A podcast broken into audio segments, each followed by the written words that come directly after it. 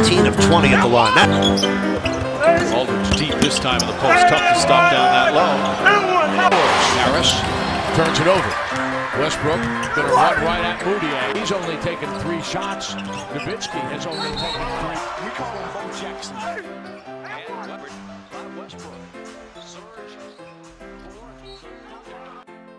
Saudações, sejam bem-vindos ao terceiro episódio de 2 mais 1, podcast da DU, hoje com Francisco Amarante como, como convidado especial, uh, 21 anos de idade, internacional por todos os escalões jovens de, de Portugal, campeão europeu da Divisão B do Campeonato Sub-20, como bem se devem lembrar, foi uma das peças fundamentais dessa equipa, já internacional A, vencedor da Taça U dos Santos e da Supertaça Portuguesa pelo Futebol Clube Porto, tem como mancha na carreira e momento mais baixo da sua vida desportiva o facto de ter sido atleta do Rui Costa na, no sub-16 da seleção da ABP. E não sei se ele, ou melhor, sei, ele felizmente conseguiu dar a volta a esse, a esse momento menos positivo e, e por isso mesmo hoje está aqui connosco a falar. Chico, bem-vindo, obrigado por teres, por teres aceito o convite e espero que, que estejas tão em forma aqui como dentro do campo, ok? Obrigado eu por me terem convidado, malta. Francisco, Chico, bem-vindo. Uh, sou eu que te vou fazer a primeira pergunta, depois do Miguel me tentar humilhar publicamente. Uh, eu prometo que não vou fazer a mesma coisa a nenhum de vocês. Uh, tu, tu começaste na, na Gafanha, né? no, no grupo desportivo da Gafanha.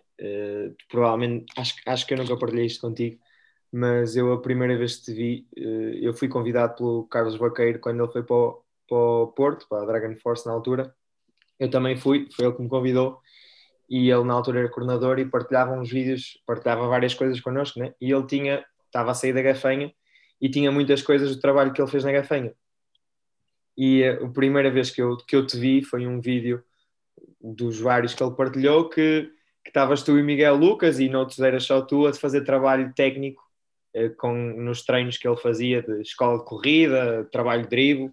Então vi muitos vídeos teus já com tipo 10 anos ou 11 anos um, a, fazer, a fazer trabalho técnico, já coisas avançadas para a tua idade, mas, mas, mas foi a primeira vez que eu te vi. Depois, uh, em sub-14, lembro-me de ir a Aveiro ver-te jogar uma Final Four em Ovar, que vocês foram campeões de sub-14, né? É. Acho que foi a primeira vez, o primeiro título que tu ganhaste e o primeiro título né? masculino. Um, e, Opa, e, e, a primeira impressão que, que eu tive uh, foi que já eras um, um miúdo muito à frente para a tua idade, não só fisicamente, uh, mas também em termos de, de maturidade e, e, mentalmente, de conhecimento de jogo. Uh, como é que isso aconteceu? Como é que tu, tão novo, já tinhas, não eras só melhor, mais avançado fisicamente, porque tu sempre foste alto, né? apesar de, de, de sempre jogaste a base também, mas sempre foste alto um, como é que, de onde é que veio esse teu conhecimento de jogo e, e qual foi o, a importância, o papel do Gafanha nesse teu início? Olha, isso sem dúvida esses, esses vídeos que eu lembro-me disse que era, são assim meio tesourinhos, mas opa, o Carlos nessa, quando foi o Carlos que me ensinou muitas coisas de, esse trabalho foi muito importante para mim, para a minha formação e, e opa, esse, esse, nesse aspecto o Gafanha foi, pá, foi tudo que me deu a conhecer o basquete, foi muito pelo Carlos também eh, e por, por muitos outros meus treinadores, o Janicas, o Paulo, o, são vossos amigos, né? o, o Salvador, o, o Beto, que foi o meu, meu primeiro treinador, que na altura jogava no, no, nos séniores, e opa, foi a partir daí que comecei a, a ganhar o gosto pelo, pelo basquete e, e, e o conhecimento de jogo veio, veio, veio atrás e foi passava muito tempo no pavilhão, estava lá sempre metido, pá, via todos os jogos, quase todos os jogos, fim de semana estava lá a ver e epá, foi por aí. Foi, foi, uma coisa, foi uma coisa natural, né? Tipo, a tua sim, paixão, estás sempre no pavilhão e ias, ias vendo muito basquete, né? Sim, sim, ia vendo, estava, era isso que é, como te digo, todos os fins de semana via quase todos os jogos, jogos de sénior à semana tentava sempre ver Pá, e foi assim que, que fui conhecendo um bocado mais do jogo. Então, e, e depois, uh, tu, isso, é, isso é em sub-14, né? tu ainda fazes mais um ano no, no Gafanha de sub-15. Não me lembro, tu não tens a certeza, nesse ano já jogaste em séniores pelo Gafanha? Não. Já... Não, não, nunca cheguei, não, nunca cheguei a jogar a cenas pelo Gafanho. E, de, e depois dá-se o salto para o Porto. Ah, como, é que, como é que surge isso e como é que foi esse desafio de aos 15 anos, né, de sair de casa? O, o que é que te levou a, a, a fazer isso? Um, e como, como é que isso surgiu? Porquê é que, primeiro, porquê é que quiseste fazer isso? Primeiro porque na, na, o Dragon Force estava pá, era uma referência é, é, não é? era uma referência muito a nível nacional muito, muito importante. Eu lembro-me de ver aquela final do Queiroz que ele marca aquele triplo contra o Iliabon Pá, e eu sem querer ser mal estava a terceiro um bocado pelo Dragon Force porque o Iliabon era ali o rival da Cafeína. mas, mas opá, foi por aí. E eu sempre quis, opá, sempre gostei muito do Dragon Force e, e isso surgiu. Eu lembro de ter uma conversa uma vez com o Paulo antes de. Ele perguntou-me olha, onde é que gostavas de jogar e opá, eu sempre lhe disse, a minha maior referência era, era talvez jogar no, no Porto, no Dragon Force. E, e nessa fase final de sub, que eu ainda era sub-16, mas joguei por sub-18, Uh, pá, não sei, surgiu um convite aos meus pais e, e foi assim que, que fui para, o, para o Dragon Force e, e estou muito agradecido por esse, por esse convite. Né? E quão, quão diferente foi essa realidade que foste encontrar e, e em que é que isso foi bom, mas ao mesmo tempo quais foram as dificuldades que tiveste de passar quando, nessa transição? Pá, principalmente assim, a nível pessoal, as saudades eram. Sou sempre fui muito ligado à Gafanha e à minha família e aos meus amigos, e, e a nível pessoal foi um choque muito grande vir para uma cidade muito maior, estar sozinho quase a semana inteira, tipo, os treinos muito, muito rotinado a minha vida. E eu posso, foi uma aprendizagem, mas foi, mas foi complicado ao início da escola, adaptar-me e tudo. Mas, estavas, mas, a viver, estavas a viver com uma família ou estavas a viver na, na casa? Não, estava estava assim, estava eu, o Kevin Gomes e o Tomás Domingos, estávamos todos na mesma casa. Isso nunca tive problemas, sempre foi tranquilo, mas e sempre nos demos todos bem, mas era isso, era principalmente essa adaptação. Eu com 15 anos, opa, na altura fizeram-me um convite e eu só quis vir, nem sequer pensei nesse tipo de coisas, não é? mas depois, mas depois claro que, que essas coisas influenciam, mas a partir daí tudo começou a correr bem e agora já não sei de nada. E, uh, claro que sim, mas não é a mesma coisa. E tu, tu foste do Gafanha, né, do sub-15, sub-18, do sub-16, sub-18 do Gafanha ao Porto e para jogar para a Liga, né? tipo no, no teu último ano sub-16 tu no Porto nem jogaste sub-16 a única coisa que fizeste sub-16 nesse ano foram as seleções, né? aquela que, que o Miguel estava a falar, com a ABP e depois a, a seleção nacional é. um, mas no Porto só fizeste sub-18 e Pro Liga, logo com 15 anos. Um, tu fiz, e tu fizeste 4 anos de Pro Liga, antes de, no último ano já, já tiveste há sim, vários sim. jogos na, na, equipa, na equipa da Liga, né? mas tiveste 4 anos de Pro Liga. Um, a dada altura, uh, sentiste impaciência por continuares na Pro Liga, por não dares o salto de vez? Eh, ou sentiste tipo já é tempo a mais, mas agora olhando em retrospectiva, sei lá, quão importante achas que foi isso para o teu crescimento como jogador? Não, acho que isso foi sem dúvida muito importante para mim, porque primeiro eu quando vim para o Porto nem sequer sabia que ia jogar para a Liga, achava que ia para os sub-16 e para os sub-18. E quando deram essa notícia, pá, fiquei um bocado né, é diferente, não estava a imaginar jogar com corpos completamente diferentes, eu tinha 15 anos, era ia ser um, um grande desafio para mim. E treinar naquela equipa, eu vi-os a treinar e eles eram uma velocidade completamente diferente que eu estava habituado, um jogo completamente diferente. E, e, acho que esses quatro anos foram completamente importantes para mim para estar, para estar agora a jogar e, e conseguir jogar na Liga. Porque eu, nos meus primeiros anos na Liga, é, se a Pro Liga já era diferente, então a Liga o ritmo é completamente diferente, não é? E os corpos e, e tudo o que temos que ter para conseguir jogar a esse nível. E, e opa, foi muito importante conseguir estar esses quatro anos para mim acho que acho que não mudava. E sentia que não, nessa altura só na altura em que passei é que se calhar pelo menos no Porto conseguia estar. Por isso acho que foram importantíssimos para mim eu, eu antes do antes de passar a vez ao Miguel eu, eu antes de antes de estarmos aqui no podcast eu estava a falar com ela a comentar que na, na ABP eu, eu, tive quatro anos como, como, como treinador principal e, e eu fazia, pronto, nós tínhamos de fazer a seleção, né? E, e eu fazia sempre uma, uma folhinha em que antevia as posições que os jogadores poderiam fazer na, na equipa, né? E só houve um jogador que fazia de 1 ao 5, que, que eu escrevi lá americano, que eras tu. Coitado, andaste a fazer base e andaste a, a defender 5 e a fazer 5. Um, já nesse, nesse ano já estavas em séniores, já tinhas um, uma maturidade e um conhecimento de jogo que também acho que era, era, era bom para ti, para o teu crescimento, ter essa versatilidade, né? e acho que com uma aposta grande também no Porto em, em passares por, por várias posições. Sim. O Miguel a seguir também, te, também vai falar disso. Um, mas, mas eh, essa não, não sentiste que houve um bocadinho um choque nessa transição da Gafanha para o, para o Porto em termos de, de táticos ou sentiste que conseguiste logo acompanhar e como é que foi esse processo?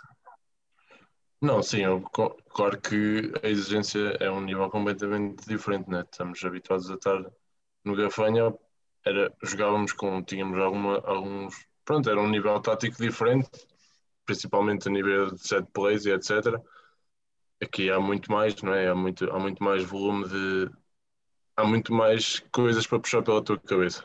Mas, tu, e... mas acho que isso encaixa no teu jogo também, né? Tu gostas disso? Sim, sim, sim, sim, sem dúvida. E acho que, que acho que o basquete agora, o basquete de hoje em dia, sem isso já não é a mesma coisa. E acho que eu encaixo, acho que me encaixo perfeitamente e acho que, que gosto de jogar desse, desse, nesse estilo de jogo, por isso acho que me adaptei, adaptei bem.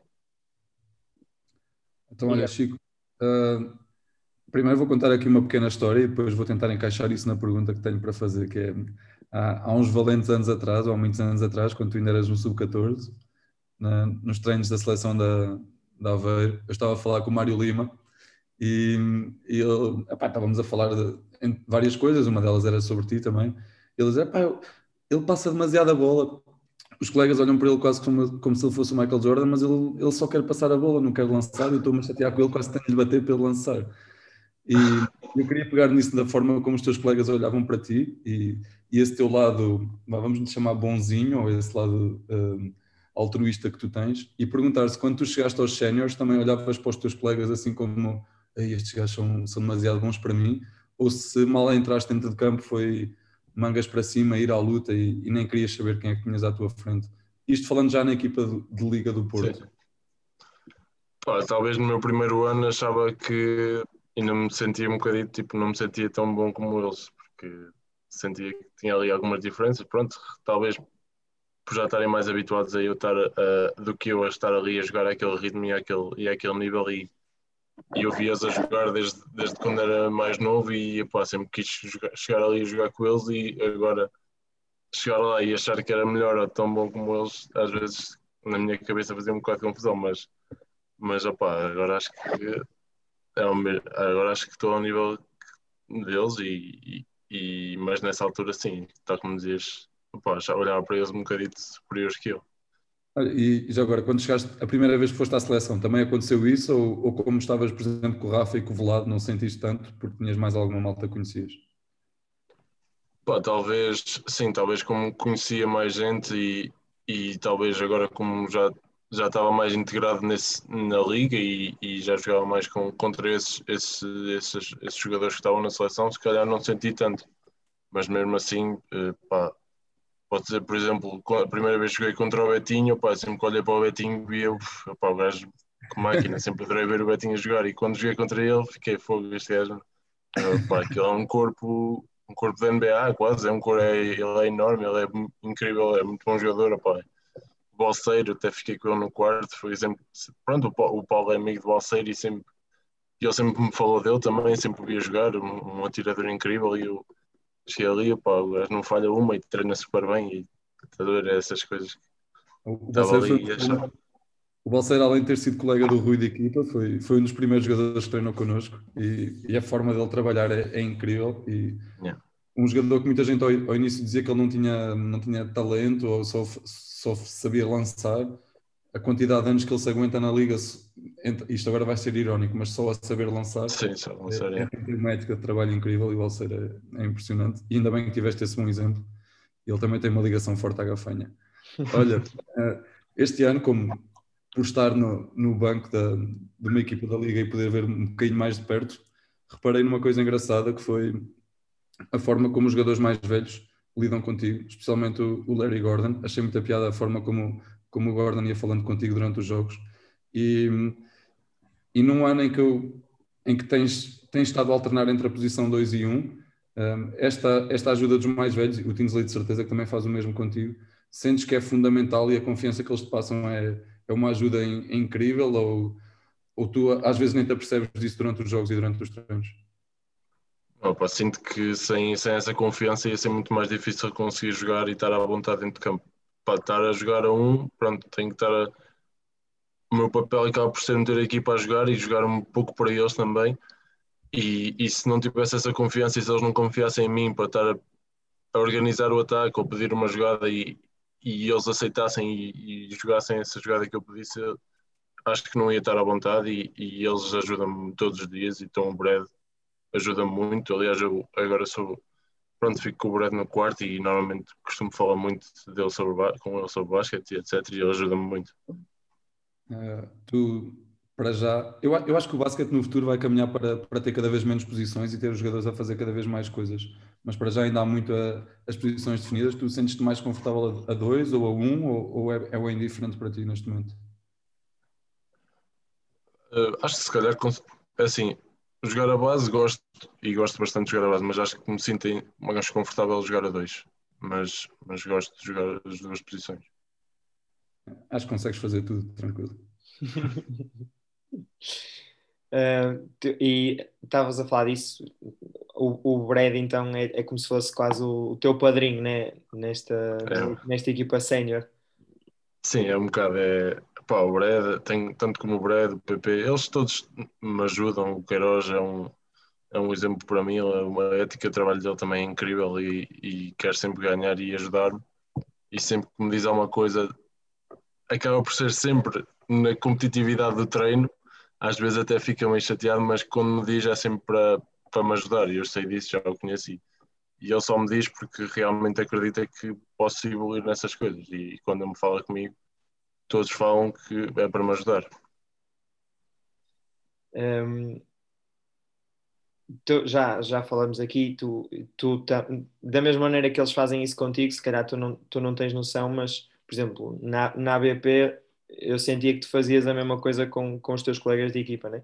Uh, também tinhas esse papel de, de os ajudar e de, e de falar e de, e de tentar puxar por eles. Um, na, e, e na seleção na, na, seleção e na seleção sub-20 também acho que isso aconteceu um bocadinho Bah, e, um, e eu queria que, que falasse um bocadinho da, da experiência do, do europeu em Matosinhos, né?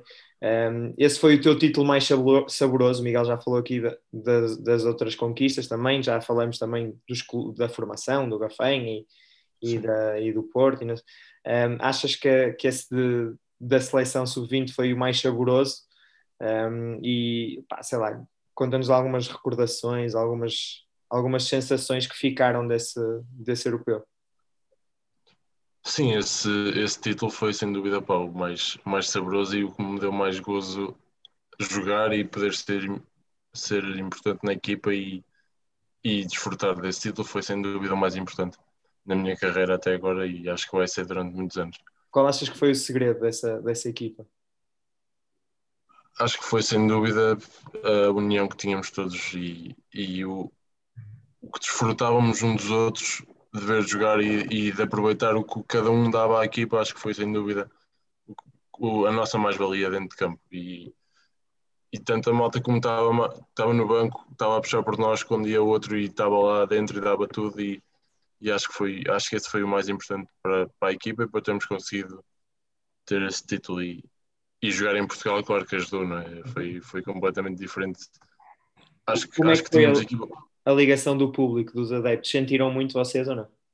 Sim, sim, sem dúvida. Pá. Acho que havia malta que se calhar até eu não tinha muito bem noção como é que seriam os outros jogos.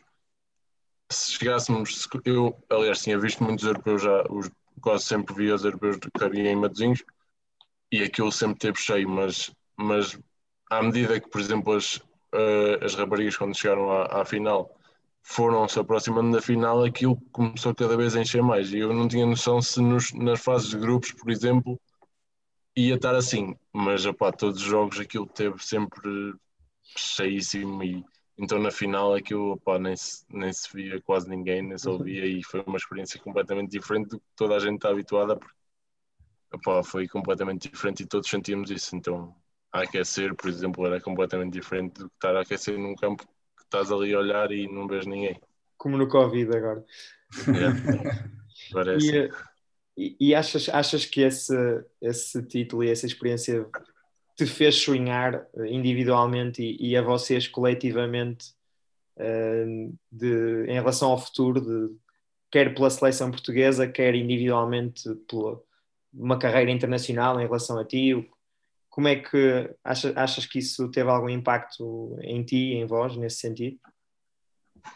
Sim, acho que, acho que, teve, acho que teve bastante impacto em toda, em toda a gente que pôde desfrutar desse título, porque acho que se havia alguma dúvida que os jogadores portugueses ou que alguma equipa podia estar ao nível de jogadores que supostamente são muito melhores que nós e, por exemplo, a Rússia supostamente é uma, uma potência super internacional que toda a gente sabe o que é que a Rússia tem, as equipas que tem.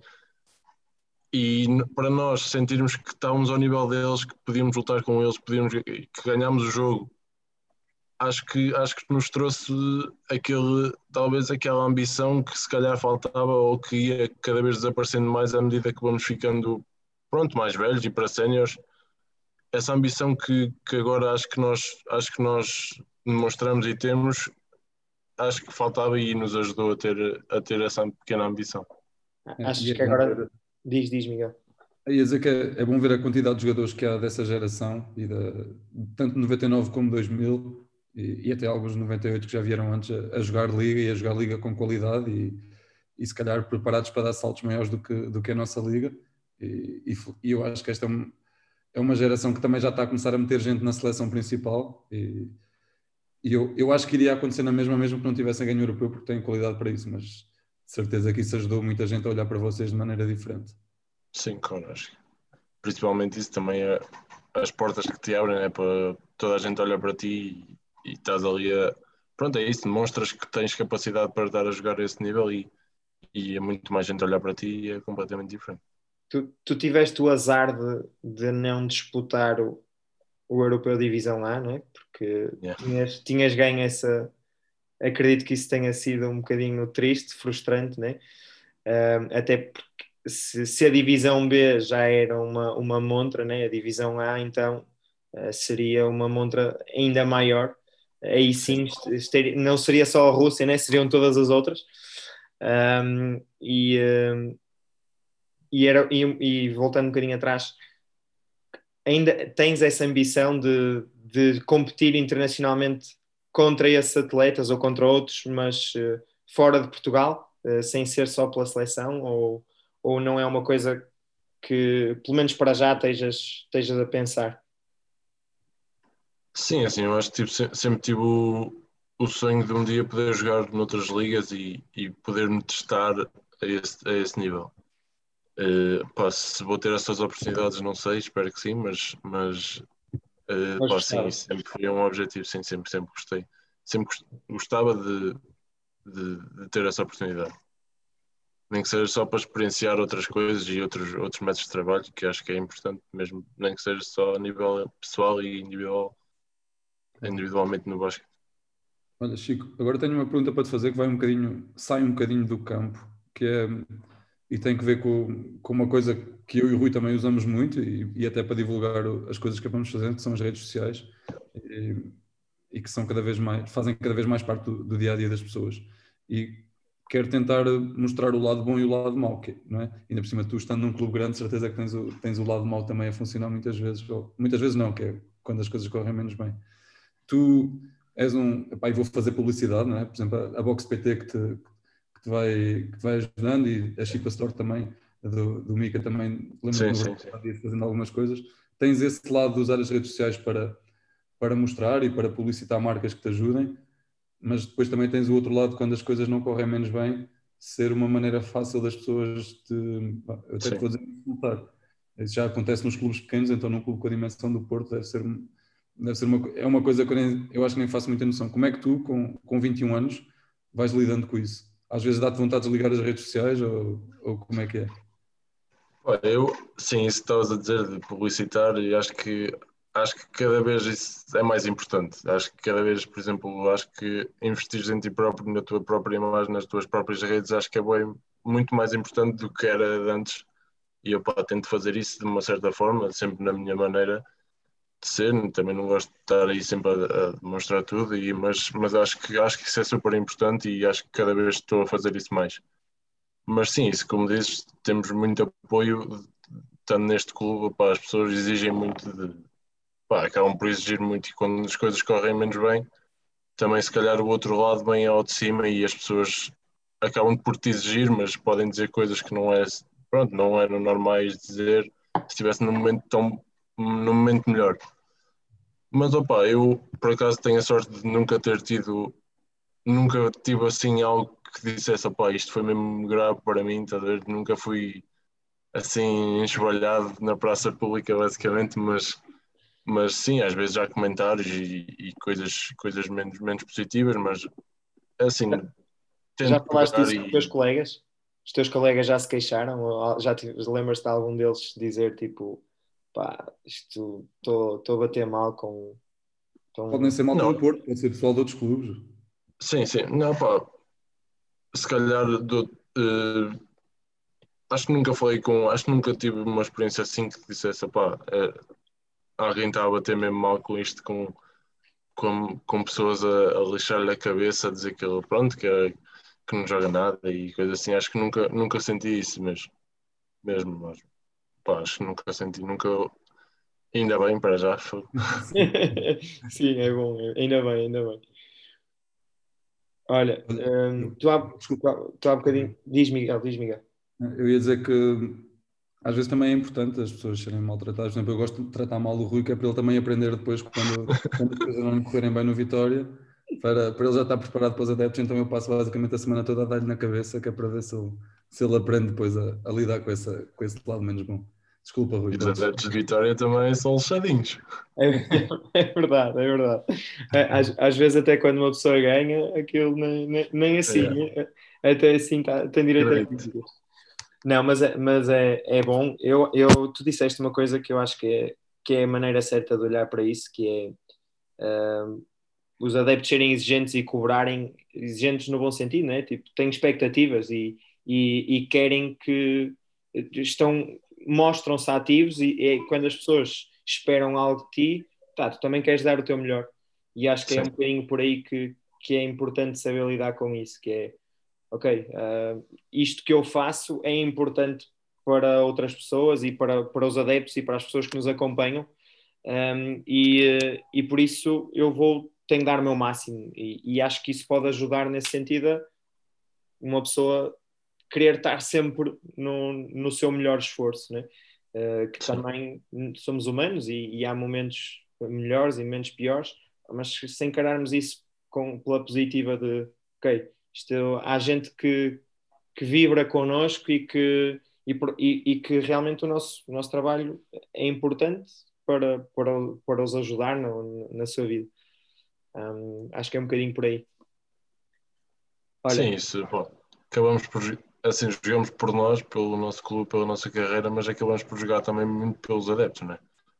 E o Miguel que quando eles estão, quando eles estão quando eles estão quando eles podiam estar connosco, nós precisávamos dele e sentíamos, sentíamos que eles nos ajudavam muito, então agora que não podem e só se podem só, só se podem, só podem transmitir essa, essa ambição que eles têm e, e a confiança que têm em nós através das redes sociais, temos que saber lidar com isso, acho eu.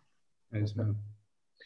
Olha, estamos quase a, estamos quase a terminar. Vamos falar um bocadinho do, do trabalho extra, o trabalho extra clube que tu já falaste, que não, já não era o extra clube, mas já falaste do teu trabalho individual, né? o trabalho extra treino coletivo, um, que tu disseste logo que, que, desde os tempos do Gafanha foi muito importante esse tipo de trabalho técnico e de, e de individual. Um, tu, portanto, tu já achas que isso é importante, mas quando é que tu uh, investes nesse, nesse trabalho? Consegues fazê-lo durante a época também? Acho que também é importante, se calhar não, não consegue ser da, com o mesmo volume, um, é mais durante o verão. Uh, como, é, o, qual é o, a importância que tu dás a, ao trabalho extra treino coletivo? Pá, é assim, durante a época uh, tenho noção que, que acho que devia ser ainda mais agente comigo a esse ponto. Acho que sinto falta, por exemplo, aliás, sempre que jogo com, com o Miguel, digo-lhe, pá, olha, tenho que trabalhar contigo porque sinto falta dessa, desse trabalho que fazia com vocês porque acho que é muito importante e acho que só me ajuda e e assim, eu tento ser exigente comigo, tento ficar sempre no final dos treinos a lançar, sempre a, a driblar e antes dos treinos sempre a fazer o que posso. Mas, mas acho que, que acho que ainda posso dar mais esse, nesse ponto e acho que vou fazê-lo. E... desculpa, só, só um parênteses, Chico. Chatei os teus adjuntos. O, os teus queridos amigos Henrique Barros e Gustavo Teixeira não, não me dão descanso com isso, portanto, estás mesmo aí no Porto, mas chatei os teus adjuntos para eles, para eles te ajudarem. Sim, nós, nós normalmente até costumamos ter treinos de especialização e, e, e coisas, já tivemos, por exemplo, na Pro Liga, sempre tive, quase, tinha sempre quase todas as semanas, sempre que, só que agora com dois treinos acaba sempre por ser mais difícil e aqui no Dragão, pá, há muitas modalidades a treinar e aquilo é difícil de, de marcar o campo, é mais por isso, porque tenho a certeza que se tivéssemos um pavilhão só para nós, se tivéssemos essa oportunidade de ter mais tempo dentro de campo, acho que íamos trabalhar muito mais individualmente. Mas também faz isso com aqueles treinos físicos, né? Aquele, esse, esse trabalho também vais fazendo sempre, né? Sim, sim, e, tra trabalhar físico, acho que principalmente nos, nos dois últimos anos, acho que individualmente tenho trabalhado muito mais fisicamente e, e isso é bom e é necessário. Tens a diferença? Sim, sim, sem dúvida. É, acho que o físico é, é muito importante no jogo de hoje. Acho que não é, acaba por ser uma das coisas mais importantes, porque sem físico pá, é difícil. Acaba por ser difícil. Miguel. Para mim está perfeito. Obrigado, Chico. Uh, obrigado, Obrigado por, por, por tar, gastares um bocadinho do teu tempo para, para falar connosco. Uh, nós, nós achamos que, que este tipo de conversas são, são importantes eh, para, para os outros atletas também ouvirem, porque às vezes muitas das coisas pelas quais nós passamos uh, são, as, são parecidas ou, ou, ou, outras pessoas podem relacionar e podem aprender um bocadinho com as nossas experiências. Uh, e tu tens, apesar da jovem idade, já tens muitas experiências interessantes para partilhar e foi isso que nós tentamos uh, fazer aqui e, e agradecemos-te por, eh, por aceitares o nosso repto e, e, e, e dedicares este bocadinho teu tempo uh, a este projeto. Não, de nada, e obrigado por me terem. Primeiro por me atrarem nos treinos. e opa, e depois por me. Tu és, tu és daqueles que dá, dá, dá muito gosto de treinar. Portanto, e depois, opa, para me convidarem para fazer isto, também, também é, é um prazer para mim. Boa sorte no que falta da época. Tá? Obrigado. Vamos lá ver. Um abraço. Ti também, estás aí. Obrigado.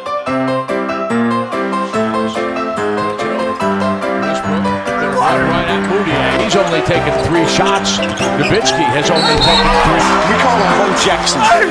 And levered by Westbrook. Surge for the Thunder.